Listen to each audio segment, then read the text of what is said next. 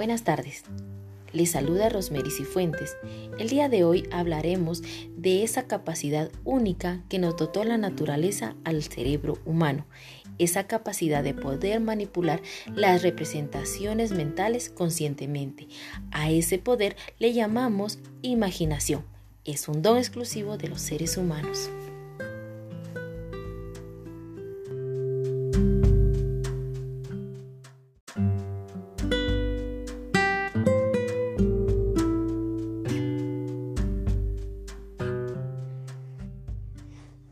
Hablaremos entonces de la imaginación creativa. La imaginación es esa facultad que nos facilita entrar al mundo intangible e invisible. A través de ella podemos experimentar nuevas formas de percibir y crear, pero no hay que sugestionarnos negativamente, alimentando fantasías ilusorias e improductivas.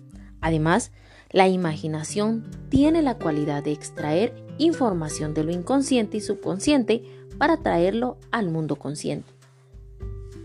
La técnica trata de modificar los pensamientos utilizando la imaginación creativa.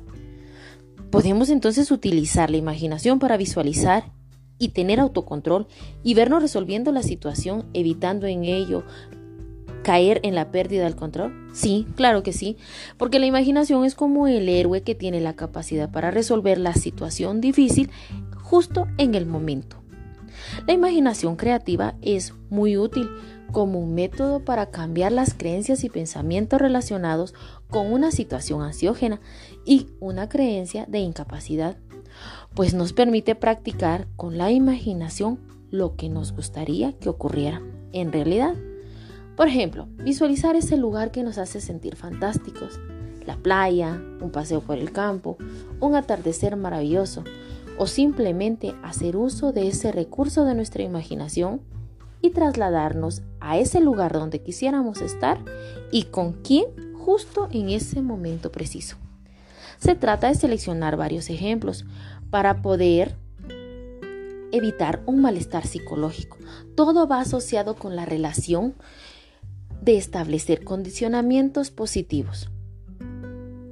Algunas técnicas muy efectivas no, pueden ser reenfoque en la situación, concentración, sustitución por imágenes positivas y un repaso utilizando la imaginación.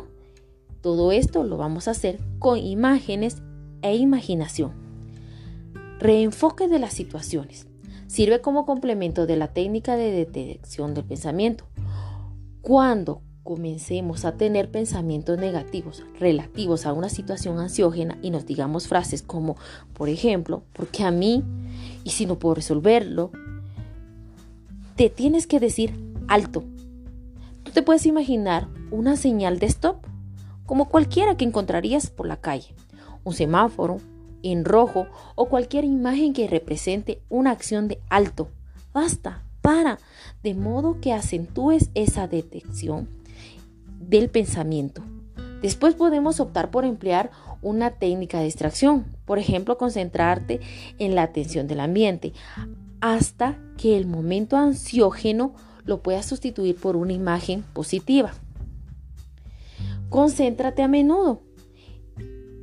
Evoque con frecuencia una idea o una imagen mental.